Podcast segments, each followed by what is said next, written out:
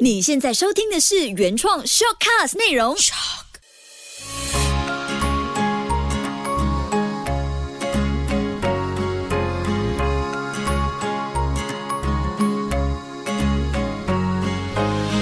秋月的育儿天地，嗨，你好，我是秋月。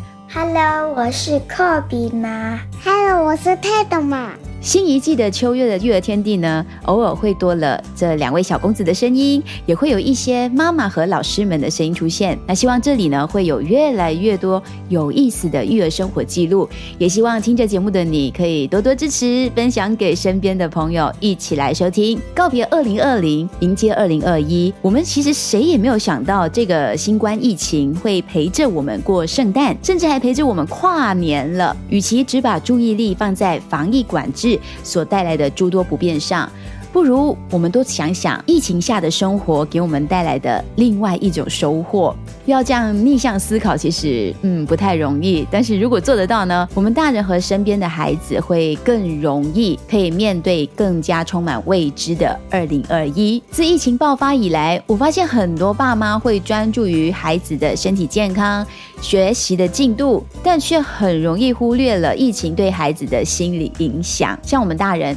我们可能可以通过不同的渠道和方式来消化、接收到讯息，以及调整我们的心态。但是孩子呢，可能心理调节机制还不是很成熟，同时间也在经历自我认知、表达或者情绪调整和经验的限制，因此年纪越小，面对突发事件呢，就越敏感，更容易产生焦虑的情绪。二零二一甩不掉疫情，孩子的快乐其实更需要爸爸妈妈过电。那开始过电之前，我们先来问问孩子们，像 Kobe、Kaden 进入新的一年二零二一，你们有什么新的愿望吗？我一直玩，一直玩，所以弟弟的愿望就是可以一直玩，一直玩，一直玩。可以去阿妈家玩。哦，想要回乡一起回阿妈家玩，跟表弟表妹一起玩，对不对？好好的一个愿望，妈妈也很想。还有呢？嗯，嗯，可以一起给红包。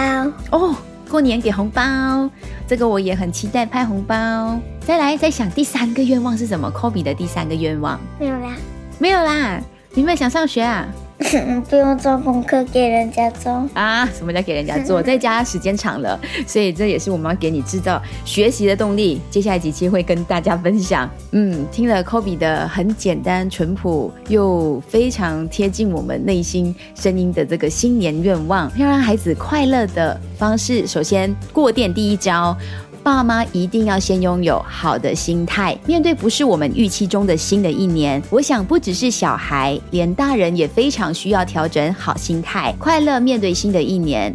如果家长一直处在紧张、焦虑的状态，孩子马上就会感受得到。让孩子常常呢是通过。父母的情绪和行为来观察，还有体验这个世界的，所以爸爸妈妈和家中的大人。尽量避免在孩子面前过于紧张的去谈论疫情，或是每天傍晚呢就会很紧张的讨论，哎，今天单日的确诊数字怎么样怎么样之类的。我们首先需要做好自我情绪的调节，可以理智、理性、淡定的去关注疫情，了解每一天疫情背后的数字，再用自身积极正面的态度和行为呢，去影响也陪伴着孩子面对疫情下的生活。一定要记得王菲唱的这句。歌词：你快乐，所以我快乐。二零二一甩不掉疫情，孩子的快乐更需要爸妈过电的第二招，帮助孩子释放情绪。孩子的情绪可能来源于很多方面，比如周围大人所表现出来的焦虑和不安，或者因为孩子的精力得不到释放。由于孩子的能力有限，他们表达这些情绪所采用的方式，经常是本能性的。去爆发，可能哭闹或者是发脾气，同时还有可能表现在身体跟认知上，例如可能食欲不振、咬手指或者哭闹不停等等的反应。所以，我们家长需要去接纳孩子这样的情绪反应，留意孩子各种反应之后，还有及时去想办法应对。爸爸妈妈可以记下这句话哦：每个人的情绪都需要被接纳，情绪是没有对和错的，只有准确的去觉察和学习同理。那最简单的方法呢，其中一招就是多花一点时间陪伴孩子，和孩子进行具有安抚作用的活动，或者是小游戏，尽量去保持平常的生活规律，或者是按照当下实际的情况呢，去给孩子创造一种有规律的生活节奏。毕竟我们在家居家防疫，这个节奏必须要稳稳的去拿捏好，要增强这个稳定性，还有可预测性。这个时候就要问一下 Kobe，我们在家这么多天了，对不对？你每一天一定要做的一件事是什么？玩玩具。一定要做的就是玩玩具，而且一定要有妈妈或爸爸陪你们玩，对不对？还有呢，除了这个，还有每天傍晚你一定要做的事是什么？游泳。Yes，还有做运动，还有骑脚车，对不对？嗯，所以这些都是我们在家抗疫期间培养起来的生活规律哦，很重要吗？如果有一天没有做到，你会怎样？明天呢？哦，就等待明天。嗯，你之前平时不是这样，你会直接发脾气，不是吗？不是，不是哦，因为长大更懂事了，是吧？哦，自己跑出去，所以像科比的反应，就会让爸爸妈妈都察觉得到。每一天固定去陪他做一些小事情，他会很快乐、很欢乐，而且最重要的，有时候没有做到，他可以去学习。哎。去适应哦，原来这个可预测的背后，有时候也充满变数，我们也必须适当的做调整。所以每一件事情背后都可以做一个趁机的机会教育。二零二一甩不掉疫情，孩子的快乐更需要爸妈过电的过电。第三招就是爸妈和孩子一起在生活中保持生活热情。大人在孩子面前真的就像是一面镜子，当大人很积极的。想要做好一件事，小跟班们呢也会很努力的去跟上，这就是所谓的生命影响生命的过程。只要爸妈展现持续的态度，孩子也会学着坚持下去。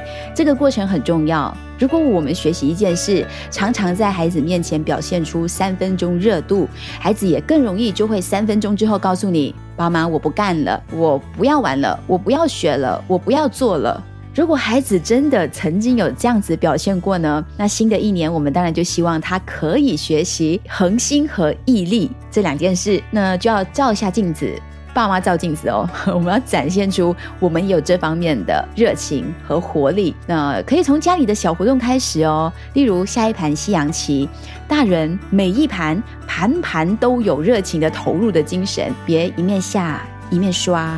就是刷手机的刷，用心专注投入，那个热情展现出来，孩子每一盘棋都很投入的和大人玩下去。所以生活中可以和孩子一起保持热情，整个屋檐下的成员都会充满活力。无论这段日子的磨难有多大，找出生活中的那份热情。可能是一起学做个蛋糕，做个小饼干，学会操作一些新的软件，或者是上网一起学一个新的语言。只要能让自己热起来，孩子跟着找一件事投入热情，那个当下的你和他都会很快乐。二零二一甩不掉疫情，孩子的快乐更需要爸妈过电的过电。第四招就是大人在孩子面前的正向导航。面对疫情，爸爸妈妈有时候会陷入两难，要完整说出还是隐瞒就好？说太多怕孩子有太多负面的理解，那说太少又怕孩子做不足这个防疫的工作。所以这一点呢，确实是需要小心处理的。我们能做的就是不要过度解释疫情，最恰当的做法。就是让孩子了解，在当前他年龄应该知道或者是能够承受的事情。像我们家的 Kobe，Kobe 来，Kobe，你最会问我关于疫情什么事情呢？每一天傍晚你就会问我什么？今天几钟？妈妈，今天几钟？今天几钟？这是你关心的，对不对？你怕它越来越高，是不是？好，所以单日的确诊数字，还有疫情方面的新闻，任何的社会新闻或者是需要引导的消息呢？有些这些新闻的影像，或者他整个事件的发展，对孩子来说可能太过刺激，所以这些讯息都需要过滤，或者大人先自行理解、理智的分析，再转达让孩子理解。还有更建议的一个方法，就是花时间。聆听孩子的心声，让孩子有表达感受跟他们担忧的机会，也让孩子有机会可以厘清跟表达他们的需求。呃，例如说，我们可以问孩子：“你听到什么消息？你有什么感受啊？或者你有什么疑问？”我们要表现出积极聆听的样子哦，不要急着去纠正或者是压抑孩子的任何感受，而是应该给孩子清楚的确定感。例如，嗯，没事，爸爸妈妈都会在，不管怎么样，爸爸妈妈都会保护你。就是用你最能够表达的方式告诉孩子，你永远都会在那边，他不需要太担心。心情多重呢？转头去面对孩子，都是需要努力调整这个心态的。正向导航系统启动了之后呢，我们就不在他们面前叹气，也不露出太多的忧虑，因为事情并不会因此而变得更好。再加上，如果你孩子或者是家人像我们家。Kobe 一样，他比较细腻敏感，就很容易因为身边人的心情、神情而受到影响。那就一定要记得，我正他就正，你 positive，他就会跟着你一样有 positive 正向的思维。孩子有时真的就是爸妈的老师，就是因为孩子有这样的一个需求，所以我更容易马上的去调节自己的情绪跟心态。只要前进，就会有更好的机会。二零二一甩不掉疫情，孩子的快乐更需要爸妈过电的第五招：制造机会，让孩子。还是有能力为自己的生活做安排，因为疫情下有太多事情是无法如愿的，